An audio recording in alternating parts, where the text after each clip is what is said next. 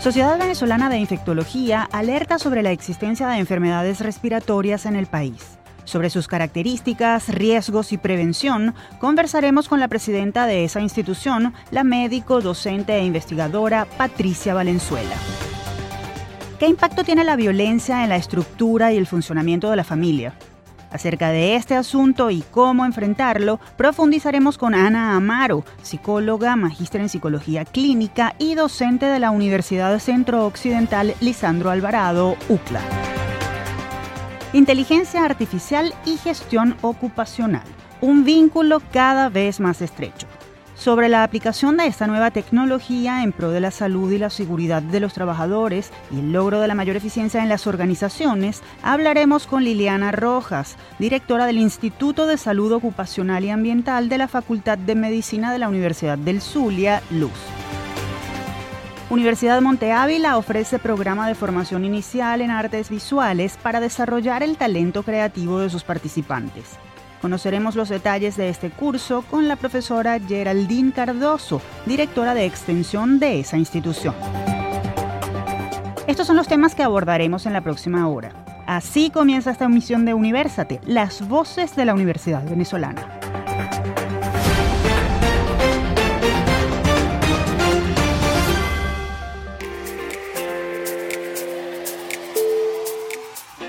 Les saluda Tamara Slusnis y les doy la bienvenida a este espacio producido por la Dirección General de Comunicación, Mercadeo y Promoción de la Universidad Católica Andrés Bello, UCAB y Unión Radio Cultural. El programa es posible gracias al equipo conformado por Isabela Iturriza, Inmaculada Sebastiano, Carlos Javier Virgües, Juan Juárez, Fernando Camacho y Giancarlos Caraballo. La producción está a cargo de José Ali Linares. Como siempre, para este equipo es un gusto acompañarlo semana tras semana en este espacio donde la Academia Venezolana es la protagonista. Así que, sin más preámbulos, daremos paso a nuestra primera invitada, con quien hablaremos sobre el aumento de las enfermedades respiratorias agudas en Venezuela. Esto y más en nuestra próxima sección. Lupa Universate. Recientemente, la Sociedad Venezolana de Infectología, ante la alerta epidemiológica emitida por la Organización Mundial de la Salud para las Américas y la Organización Panamericana de la Salud, hizo público un comunicado en el que advierte sobre la existencia de algunas enfermedades respiratorias en el país. En la misiva, este cuerpo colegiado insta a la ciudadanía a, entre otras cosas, dar cumplimiento con el esquema completo de vacunación en contra de la COVID-19 en el que se sugiere aplicar dos dosis más.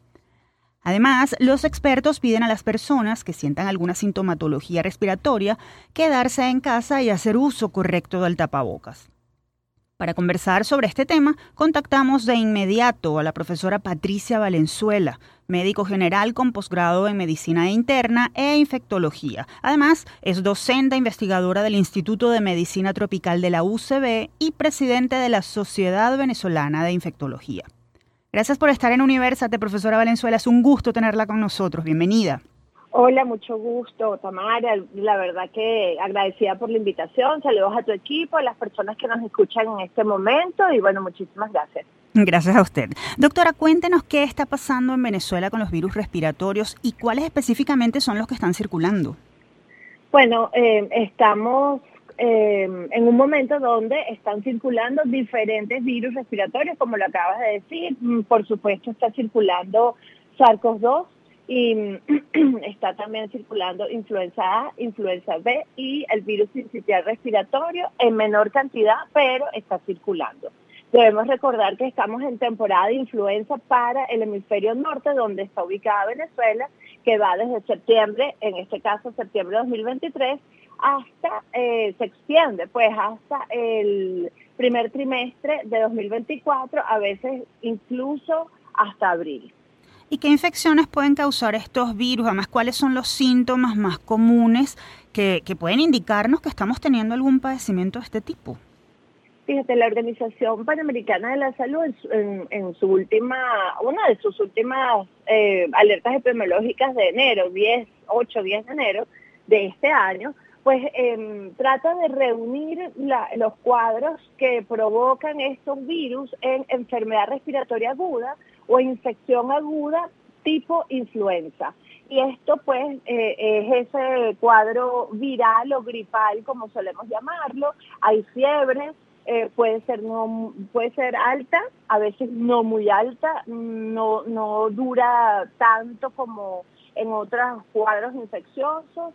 Hay congestión nasal, hay mm, dolor de garganta, puede haber, por supuesto, el malestar general, dolores musculares, debilidad importante, inapetencia, estornudos, puede haber tos y por supuesto, eh, bueno, están los, los signos de alarma o los signos de, preocupación que son pues principalmente la dificultad respiratoria, ¿no? Esto, el cansancio, eh, caminar, eh, por ejemplo, una distancia cotidiana como ir de la cama al baño y regresar y, y ya hay cansancio, pues estos son signos de alarma donde, bueno, la persona debe acudir a una emergencia para ser evaluado. Y en líneas generales, estos virus respiratorios todos pueden producir estos mismos cuadros. Por supuesto, en SARS-CoV-2 que produce la COVID-19, pues puede haber alteraciones de gusto y olfato, eh, o uno o el otro, o los dos al mismo tiempo, y en algunos casos eh, puede estar ausente, eh,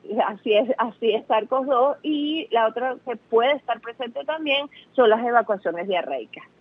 Bueno, definitivamente hay que estar muy atentos. Ahora, doctora, ¿cómo se propagan estas infecciones y qué deben hacer los individuos infectados para evitar contagiar a individuos sanos y los individuos sanos qué tienen que hacer para evitar el contagio?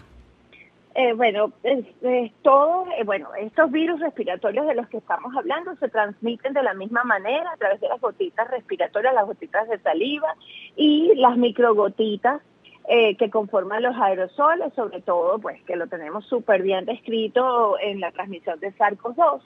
Y a pesar de todos los sublinajes que se han descrito de SARS-CoV-2, se sigue transmitiendo de la misma manera. Y la transmisión es igual para los virus de influenza y de influenza, perdón, y virus sincitial respiratorio.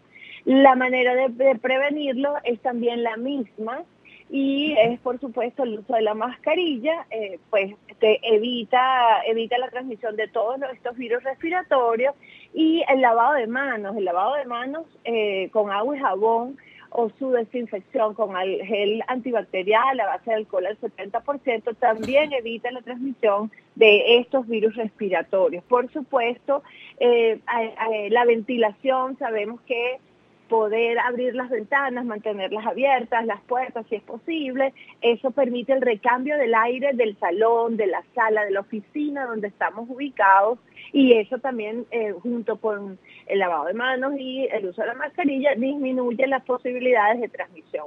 Hay dos cosas importantes que destacar. Si la persona tiene síntomas respiratorios de cualquiera de los que hemos mencionado, es que se quede en su casa eh, no mande al niño al colegio, el universitario quédese en su casa, la persona que, va, que trabaja, bueno, quédese en su casa en la medida de lo posible, porque esa es una manera pues de evitar eh, la transmisión o contagiar a otras personas. Por supuesto, eh, lo que se tienen síntomas respiratorios, hay que empezar la práctica de las medidas de autocuidado. Y esas medidas de autocuidado es, bueno, mira, el distanciamiento, el aislamiento, por, o, mejor distanciamiento, suena mejor, eh, por ejemplo, de las personas que tienen riesgo como las abuelitas, el tío diabético, la mamá hipertensa, que son la, prima que está embarazada, son personas de, eh, de ese grupo de alto riesgo que pueden hacer formas graves de cualquiera de estas enfermedades infecciosas causadas por virus respiratorios.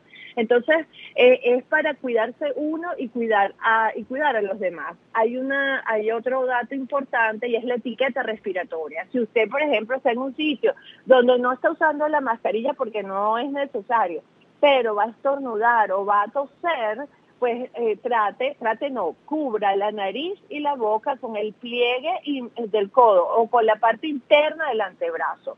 Eso es etiqueta respiratoria, porque si cubres con la mano nariz y boca, las gotitas de, de, saliva de respiratorias te van a quedar en las manos. Y después vas y estrechas la mano con otra persona o tú mismo te tocas, te, tocas la cara o tocas un teclado. Entonces eh, hay que mm, recordar estos tips que son importantes, son de autocuidado, pero además nos permiten cuidar a los seres queridos. Así es, profesora. La Sociedad Venezolana de Infectología hizo un llamado a las autoridades para procurar las vacunas actualizadas que contrarresten la acción de los virus respiratorios. ¿Qué ha sucedido con esto? ¿Dispone el país de estas preparaciones y por qué deben estar actualizadas? Todavía no las tenemos. Este, bueno, insistimos en que eh, pues los venezolanos necesitan completar su esquema de vacunación primario contra COVID-19, que son eh, tres dosis y por supuesto la cuarta dosis ya es para los grupos de riesgo y eh, las vacunas actualizadas también son principalmente porque cuando llegan a los países eh, empiezas por eh, los grupos que son de riesgo porque hay prioridad.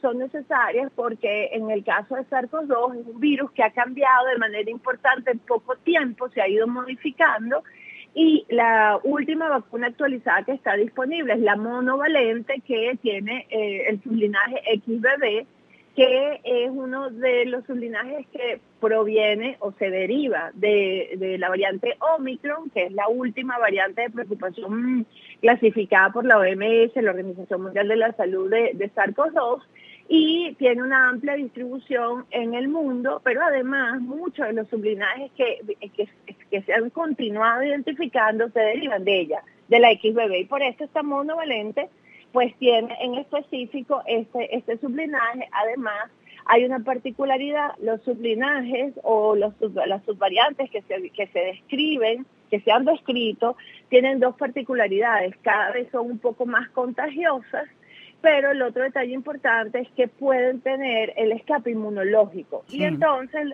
los anticuerpos que se derivan de la infección natural y los anticuerpos neutralizantes que se derivan de la vacunación puede que no sean totalmente activos contra estos sublinajes. Entonces, por eso eh, la necesidad, bueno, en el mundo, no solamente de Venezuela, del mundo, de actualizar las vacunas, algo similar a lo que se hace con la vacuna de influenza. La vacuna de influenza cada año se modifica y por eso la de este año es 2020, de esta temporada es 2023-2024 y es porque haces una revisión, haces vigilancia genómica y vigilancia epidemiológica de cuáles son los virus de influenza que están circulando o eh, mm, que están más ampliamente distribuidos en el mundo. Entonces, lo mismo, pues, en cierto en cierta medida ha sucedido con esta actualización de la vacuna contra COVID-19. Profesora Valenzuela, le agradecemos por la información detallada que nos ha ofrecido sobre los virus respiratorios que están circulando en el país y por sus recomendaciones para evitar las infecciones respiratorias. Muchas gracias. Gracias a ustedes por la invitación. Estoy a la orden. Cuídense. Escuchábamos a la profesora Patricia Valenzuela, médico infectólogo, docente, investigadora del Instituto de Medicina Tropical de la UCB y presidente de la Sociedad Venezolana de Infectología. Para mantenerse al día con las informaciones sobre este tema, les recomendamos seguir las cuentas arroba svinfectología y arroba imt-ucb. Desde SOS Telemedicina de la Facultad de Medicina de la Universidad Central de Venezuela, les presentamos Un Minuto de Salud. La doctora Paula Cortiñas, médico ginecólogo, nos habla sobre cuánto tiempo se mantienen los sofocos o calorones que se presentan después de la menopausia. La duración de las oleadas de calor o las sudoraciones nocturnas no tiene un tiempo predeterminado. Ya a los cinco años después de la última regla deben cesar estos síntomas. Sin embargo, hay pacientes que tienen los síntomas durante toda la posmenopausia a pesar de que hayan pasado entre 10 y 15 años después de la última menstruación. No se sabe si guardan relación con alguna nutrición específica que tenga la paciente, pero definitivamente hay un grupo pequeño de pacientes que sí tienen estos síntomas por más tiempo, pero en general a los 5 años deberían cesar los síntomas vasomotores. Esto fue Un Minuto de Salud. Visítanos en sostelemedicina.ucb.be. Seguimos con Universate, las voces de la Universidad Venezolana. Pueden encontrarnos como arroba Universate Radio en X, Facebook e Instagram. También pueden seguir esta transmisión vía streaming en mundour.com. Allí solo tienen que buscar la pestaña Radio en vivo y hacer clic en Unión Radio 90.3. Ahora vamos a establecer contacto con nuestra próxima invitada, con quien abordaremos el tema del efecto del mundo violento en la familia. Quédense a escuchar porque esto es Universate. Foro Universate. La violencia, ya sea en forma de conflictos armados, crímenes urbanos, abuso doméstico o violencia institucional, tiene repercusiones significativas en la estructura y el funcionamiento de las familias. La exposición constante a situaciones violentas puede tener consecuencias devastadoras en el desarrollo emocional, social y psicológico de los individuos. Además, la violencia a menudo desencadena patrones de estrés y trauma que pueden afectar la capacidad de los padres para proporcionar un entorno seguro y estable a su núcleo familiar. Para profundizar sobre este tema recibimos desde el Estado Lara a la profesora Ana Amaro, psicóloga, magíster en psicología clínica y docente de la Universidad Centro Occidental Lisandro Alvarado UCLA y de la Universidad Yacambú. Un gusto tenerla con nosotros, profesora Amaro. Bienvenida a Universate. Muy buenos días. Muchísimas gracias por la invitación. Profesora, ¿cómo impacta la violencia a los individuos? ¿Cuáles son los daños más significativos que puede causar? Desde el punto de vista psicológico, la violencia trae una indefensión aprendida. Del mismo modo, graves alteraciones en el, a nivel de autoestima, a nivel de vínculos familiares, relaciones interpersonales. Eh, el individuo crece con altos niveles o grandes rasgos de depresión, ansiedad, problemas de sueño, eh, muy propenso al consumo de sustancias psicoactivas y esto por supuesto daña su entorno familiar. Ahora, sabiendo estos efectos de la violencia en las personas, ¿cómo reconocer cuando estamos frente a ella? Y, y, se lo comento porque no todos los actos violentos son identificables. Hay una violencia pasiva que podríamos decir incluso tiende a normalizarse. ¿Cómo saber que existe violencia y que estamos siendo víctimas de ella? Usualmente cuando hay violencia, por ejemplo, intrafamiliar, no es solamente violencia, no es solamente el golpe o, o, las palabras agresivas. Violencia también puede ser a nivel emocional. Es decir, si tú no haces lo que yo quiero, entonces ya no te quiero. Entonces, esa violencia se hace muy común a nivel emocional, a nivel psicológico.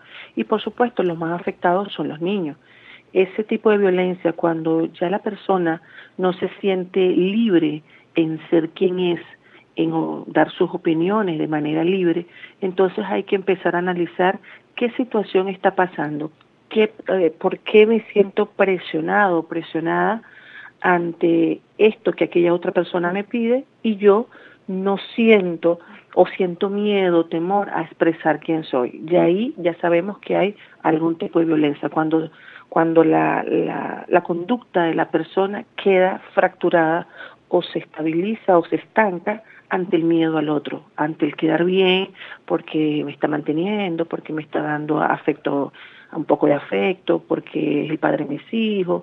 Es muy común ese tipo de situaciones dentro de la familia. Ahora, hay otras situaciones de violencia que escapan del control directo de las personas porque de pronto los hechos suceden en el entorno cercano, la urbanización o el barrio donde se habita, los vecinos, incluso el país donde se vive. ¿Qué consecuencias trae la interacción con ese ambiente? ¿Qué emociones se desarrollan? Tal vez las mismas de las que hablábamos al principio. ¿Es posible estar inmerso en un entorno violento sin resultar perjudicado? Realmente es un poco complejo porque evidentemente el todo afecta a la individualidad y la individualidad afecta el todo. Eh, estar en un entorno violento y las personas hacer caso omiso a eso trae consigo quizás grandes problemas de mm, no adaptación, ¿sí?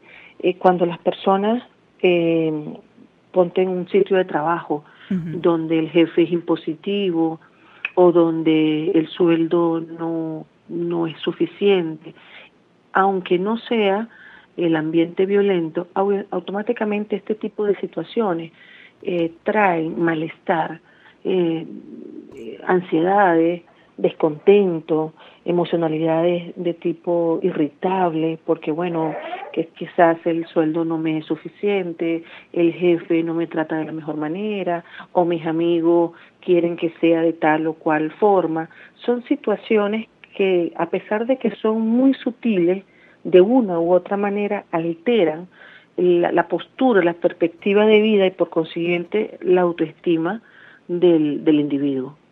Estamos conversando con la profesora Ana Amaro, magíster en psicología clínica y docente de la Universidad Centro Occidental Lisandro Alvarado UCLA y Yacambú.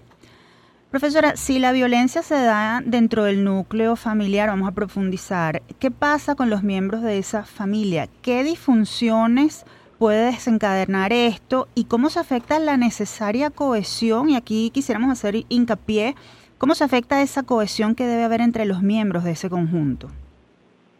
Bueno, primeramente dentro de la violencia intrafamiliar eh, se ve claramente los niveles de manipulación de quien, eh, digamos, tiene el liderazgo dentro de la familia. Y esto altera, por supuesto, eh, o se desencadenan problemas de, depresión, de ansiedad, indefensión aprendida, violencia económica, que eso está muy, muy en boga ahora, o sea, yo tengo que soportar y aguantar porque es la persona que me está abasteciendo en la casa, eh, violencia entre parejas, eh, violencia psicológica y por supuesto los chiquitos de la casa son los más afectados porque el niño no sabe diferenciar si esta violencia es por mí o es para mí. Ellos están en el centro de toda esta situación. Esto a consecuencia a largo plazo trae problemas con adicciones, violencia ya física, eh, consumo total de sustancias psicoactivas, alcoholismo, droga, eh, depresión y por supuesto si la cosa se torna un poquito más difícil, eh, hasta la muerte, problemas de suicidio. los miembros de la familia que crecen en un ambiente violento obviamente no tienen las herramientas para defenderse más adelante. Entonces son personas altamente dependientes eh, con trastornos como celopatía, trastornos de sueño, erotomanía, trastornos muy puntuales desde el punto de vista psíquico. Ahora, ¿cómo buscar ayuda? ¿Es posible dar un primer paso para buscarla cuando se está inmerso en un cuadro semejante? ¿Qué se puede hacer además desde las universidades para educar a la gente? Desde nuestro contexto tratamos de que eh, tanto nuestro personal, los estudiantes, en mi caso mis pacientes, eh, se trata de que expandan y desmontar las creencias de que, por ejemplo, hay pacientes que dicen, bueno, él me pegó, pero yo me merezco que me peguen, yo me porté mal y él me maltrató. Esas creencias irracionales se tienen que desmontar y volver entonces a estructurar para los estudiantes, o es nuestra la idea de cómo promocionar dentro de la universidad, es pensar y, estar en modo, o sea, trabajar en función a que la autoestima y, la parte del ser humano debería ser ampliada, es decir, nada que te coarte tu forma de ser, que no te permita ser feliz, que no te permita ser libre, nada que tenga que, que presionarte con quien tú eres te hace feliz. Una cosa es la norma, otra cosa es la imposición de la misma el hecho de que se viva en pareja, de que se viva en casa, se deben respetar ciertos límites, ciertas normas, porque como miembros de la familia necesitamos ser normados en alguna situación. Pero a veces esas normas pasan por encima de quienes son los miembros de la familia. Entonces ya eso altera completamente la estructura psíquica de la persona. Por ende, cuando una persona, un individuo, un, hijo, una esposa, un esposo se siente de esta manera, lo primero que hay que acudir es a una ayuda especializada porque éste le va a dar las herramientas pertinentes para poder entonces mover su entorno. Profesora Amaro, agradecemos sus consideraciones sobre el tema del efecto del mundo violento en las familias. Estamos seguros de que serán tomadas en cuenta por nuestra audiencia. En línea teníamos a la profesora Ana Amaro, magíster en psicología clínica y docente de la Universidad Centro Occidental Lisandro Alvarado UCLA y Yacambú. Si desean hacerle alguna consulta, pueden seguir su cuenta arroba psicólogo.anaamaro. Y ahora hacemos una pausa en nuestro programa. En breve seguiremos con más de Universate, las voces de la Universidad Venezolana.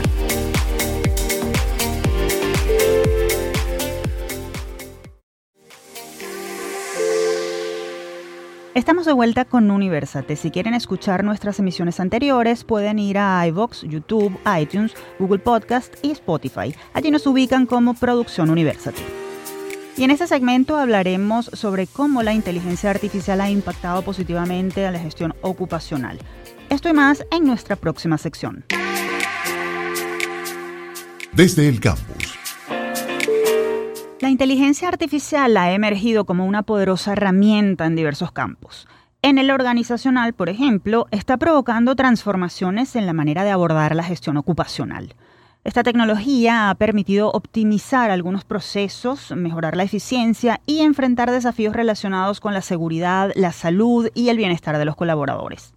Sobre este y otros temas relacionados conversaremos en Universate con la profesora Liliana Rojas, médico cirujano, especialista en administración del sector salud, magíster en salud ocupacional, doctora en ciencias médicas y postdoctora en gerencia de las organizaciones. Además, es docente investigadora y directora del Instituto de Salud Ocupacional y Ambiental de la Facultad de Medicina de la Universidad del Zulia, Luz. Qué gusto tenerla con nosotros, profesora Rojas. Bienvenida a Universate. Muchas gracias a ustedes por invitarme. Es un placer para mí estar acá en este programa compartiendo sobre inteligencia artificial y gestión organizacional hacia la felicidad. Puntualmente, profesora, ¿cuáles son los aportes de la inteligencia artificial a la salud y la seguridad en el trabajo? ¿Qué mejoras se están evidenciando en las organizaciones que ya emplean esta tecnología? Mm, bueno, te puedo comentar que la inteligencia artificial hoy día específicamente a la salud nos permite eh, tomar decisiones con respecto a los diagnósticos, a los tratamientos, específicamente en la salud ocupacional nos permite prevenir y predecir las enfermedades, que es nuestra premisa dominante en la salud ocupacional. La idea dominante en la salud ocupacional es la prevención y por eso estamos a la vanguardia siguiendo los aspectos que nos indica la inteligencia artificial para poder seguir manteniendo y preservando la salud de nuestros trabajadores. ¿Cómo se incorpora la inteligencia artificial a la estrategia organizacional para resguardar la salud y la seguridad laboral? ¿Qué deben tener en cuenta las empresas para elaborar planes en ese sentido? Bueno, lo más importante en este sentido es abordar la, inteligencia artificial, eh, abordar la prevención utilizando inteligencia artificial, pero siempre teniendo como premisa que las eh, la inteligencia artificial siempre va a estar propuesta por el hombre. Entonces, tomando los diferentes aspectos de la prevención, es lo más importante, la educación y el, fomento de la salud de los trabajadores para que conozcan los programas y los eh, que nosotros diseñemos en base a los riesgos a los cuales ellos están expuestos y a las patologías que pueden producirse por exposición a estos riesgos. Profundicemos en los beneficios concretos que proporciona la inteligencia artificial a los trabajadores. ¿Cómo y por qué esta tecnología mejora su salud y rendimiento laboral? Usted nos hablaba del diagnóstico. ¿Cómo, cómo esto repercute en, la mejora, eh, en líneas generales, del rendimiento del trabajador?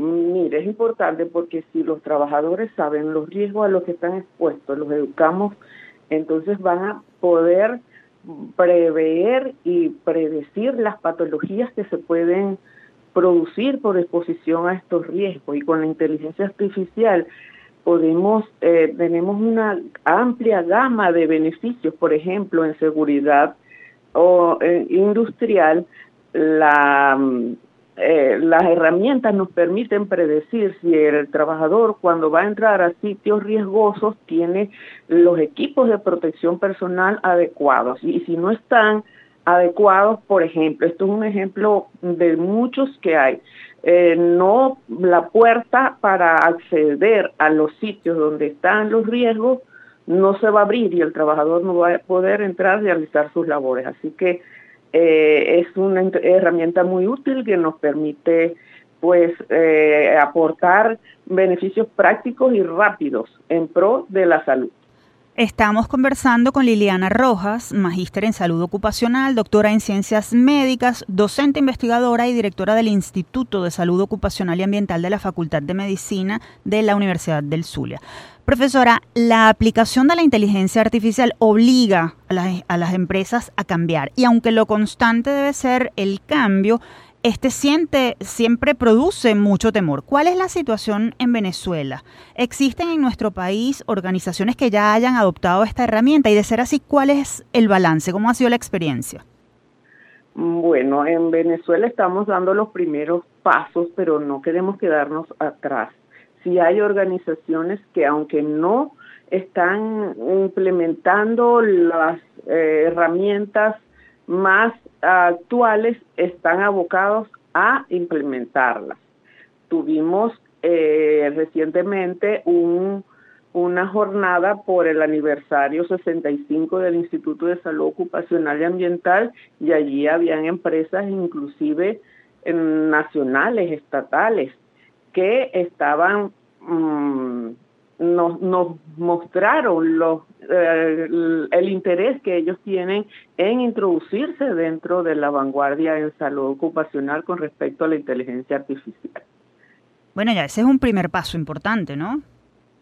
Sí, es muy importante. Ahora, ¿cuáles son los principales desafíos a los que se enfrenta una organización relacionados con la salud de sus trabajadores y qué riesgos corren aquellas que no van a la par de lo que las nuevas tecnologías ofrecen? Mm, bueno, esta pregunta que me estás realizando es muy importante porque los principales desafíos de una organización deben ir abocados hacia los, eh, los elementos que intervienen en la organización de las instituciones, de las empresas.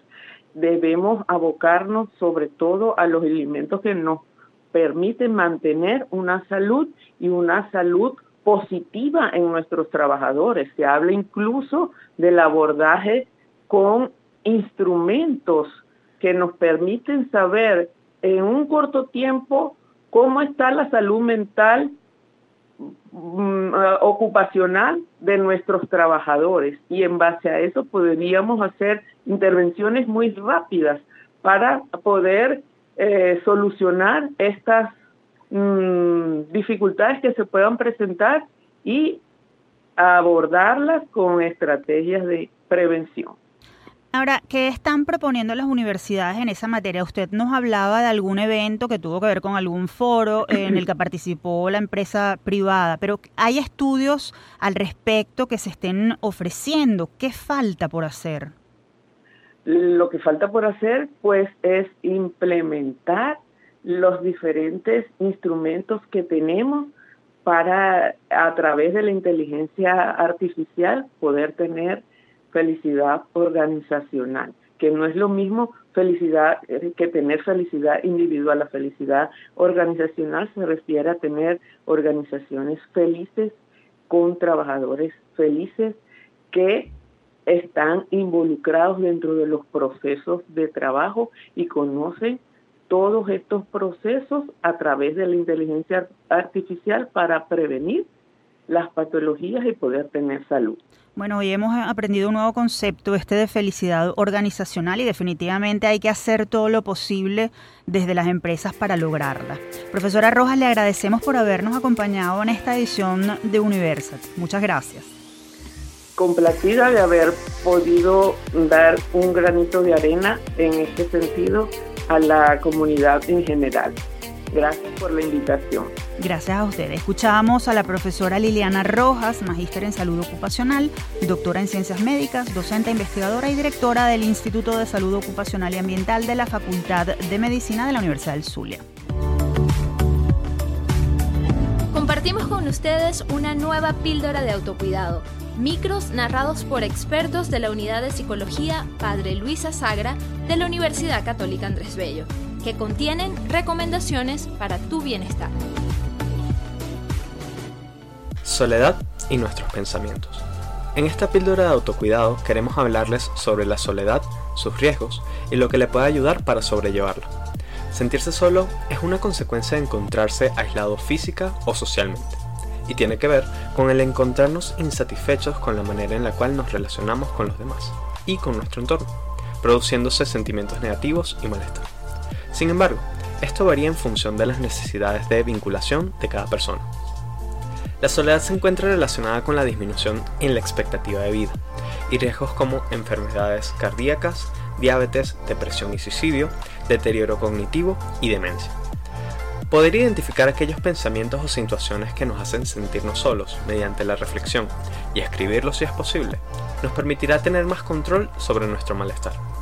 Hablar sobre sentirse solo puede ser difícil y estigmatizante, pero siempre puedes conversar con personas formadas en acompañamiento psicológico. Los esfuerzos por hacer pequeñas conexiones con otras personas y enfocarnos en lo positivo de dichos vínculos puede distraernos de la soledad y potencialmente ayudarnos a desarrollar relaciones de calidad. Llegamos al final de esta píldora de autocuidado. Si deseas comunicarte con nosotros, puedes escribirnos a través del correo upla.clinica.gmail.com. Los esperamos en una próxima píldora.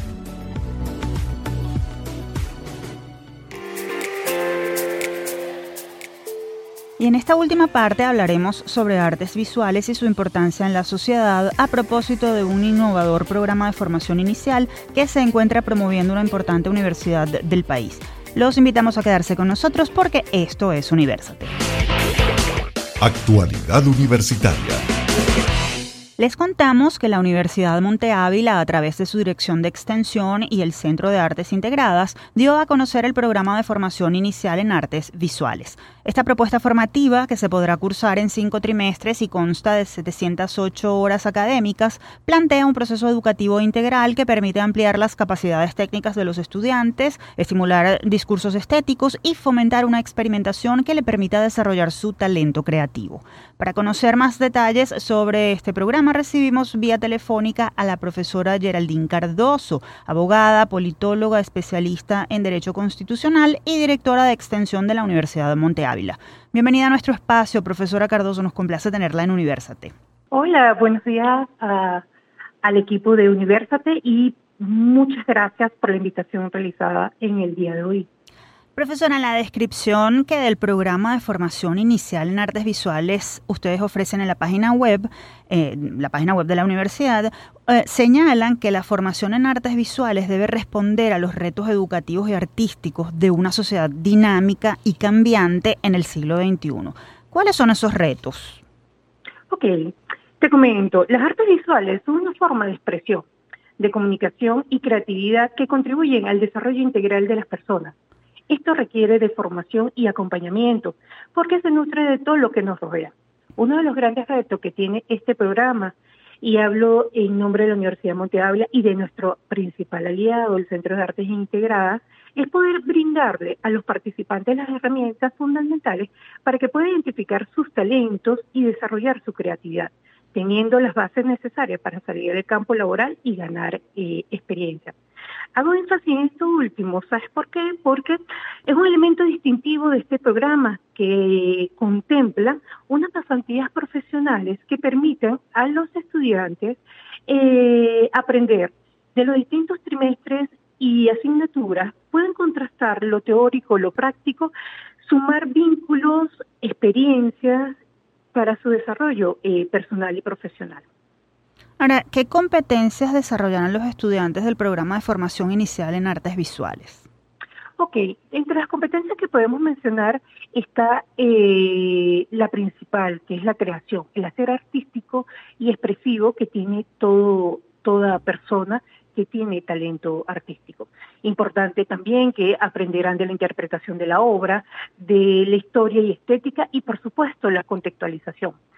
¿Ello por qué? Porque buscamos que contribuya al desarrollo de la personalidad eh, artística de cada participante, que puedan exponer sus ideas de forma argumentada y crítica, que puedan conocer las características del lenguaje visual, que puedan comprender esos factores que intervienen en el proceso creativo, que es muy subjetivo, y poder darles las herramientas de cómo eh, esa creación que puede, eh, en distintos materiales, elementos, pueda contar con elemento o hilo conductor que exprese una historia.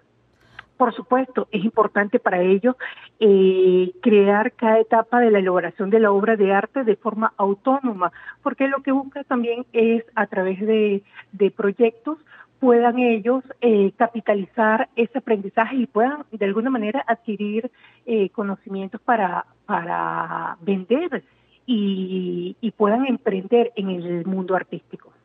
Profesora, y por supuesto, en esas competencias está trabajar de forma colaborativa y multidisciplinaria, porque al momento de que puedan salir al campo de prácticas profesionales, puedan ellos eh, sumar experiencia de, de otros profesionales en el mundo artístico. Profesora, muchas instituciones de educación superior eh, están ampliando su oferta académica precisamente porque eh, están olfateando, están detectando en el entorno que los jóvenes tienen nuevas necesidades de, de, aprendizaje y de formación. ¿Qué detectó la Universidad Monte Ávila en ese sentido para ofrecer este, este curso? Bueno, no solamente la universidad, sino eh, nuestro aliado eh, institucional, que justamente es un experto en, el, en, en, la formación de diversas expresiones artísticas. Y es que hemos visto, y eso sí lo puedo capitalizar, el gran interés e inclinación en estos jóvenes y en el apoyo de sus papás para eh, que han detectado esas habilidades y esa, y esa comprensión del mundo de una forma distinta.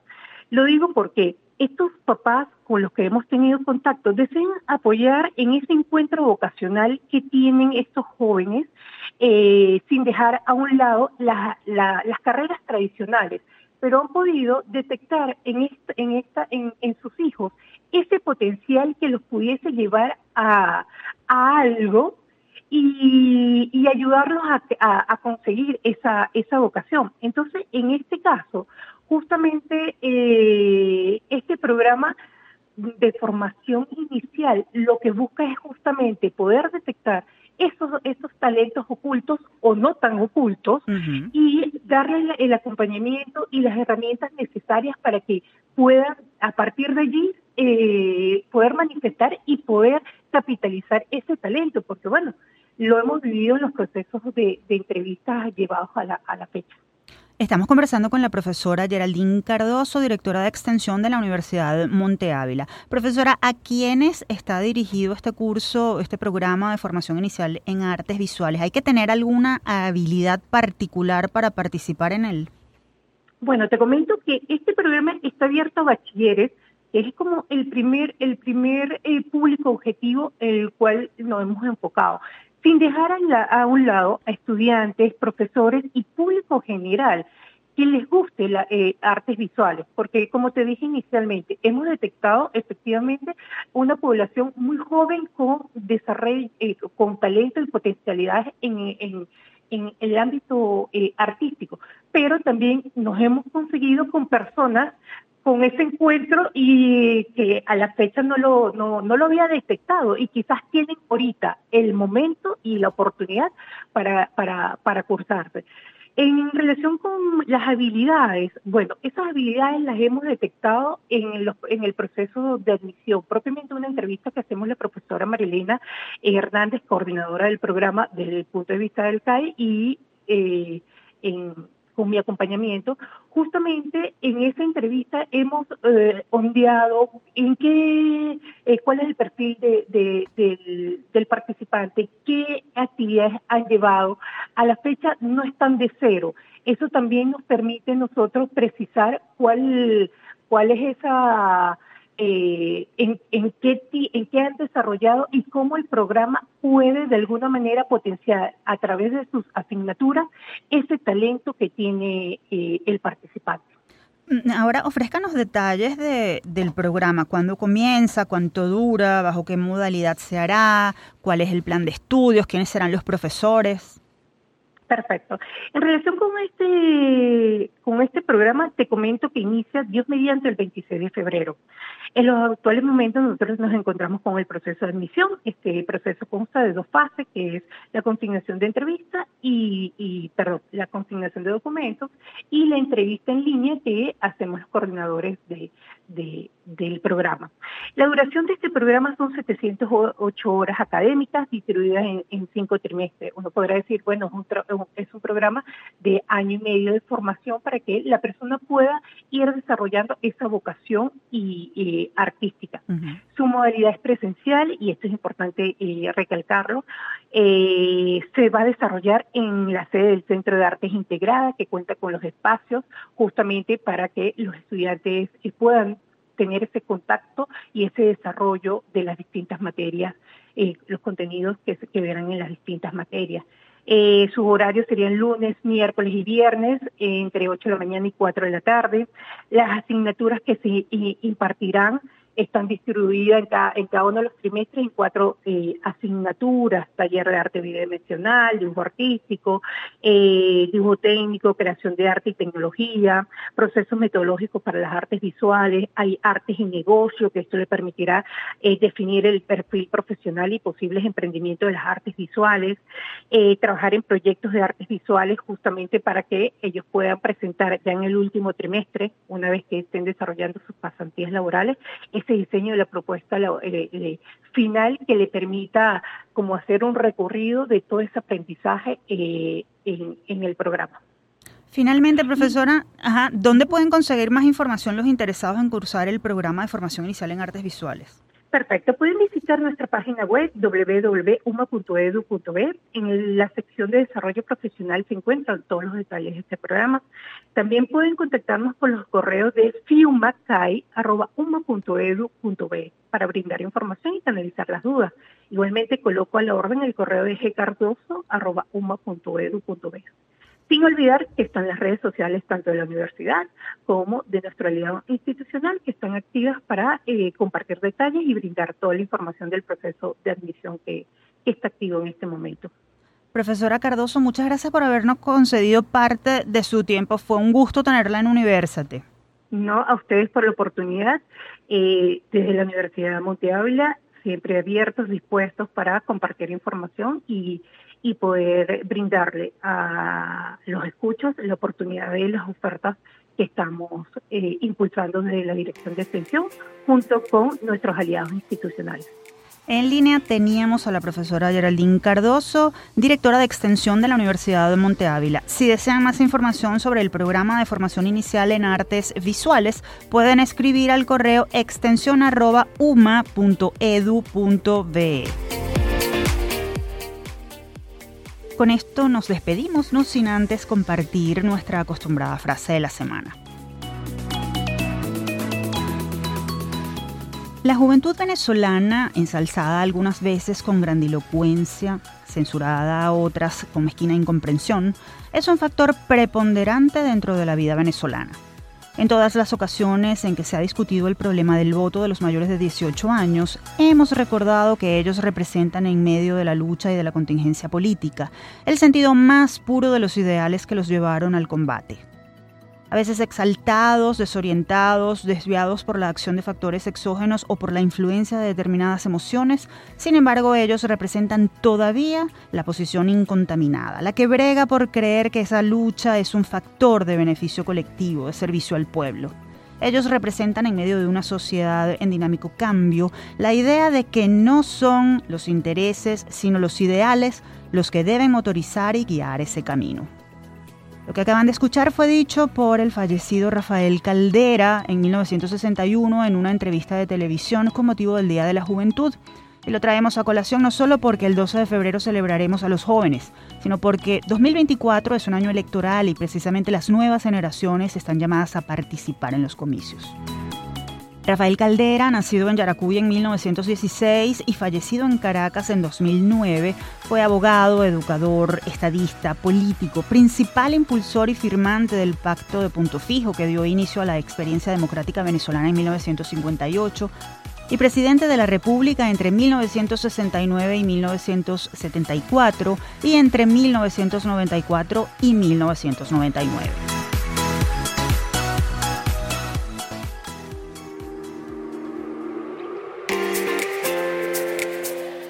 Ahora sí, cerramos esta edición. Les recordamos que Universate fue una producción de la Dirección General de Comunicación, Mercadeo y Promoción de la Universidad Católica Andrés Bello, UCAB y Unión Radio Cultural. El programa fue posible gracias al equipo conformado por Isabela Iturriza, Inmaculada Sebastiano, Carlos Javier Virgües, Juan Juárez, Fernando Camacho y Giancarlos Caraballo. En la producción estuvo José Ali Linares y en la conducción, quien les habla, Tamara Slusnis. Hasta la próxima.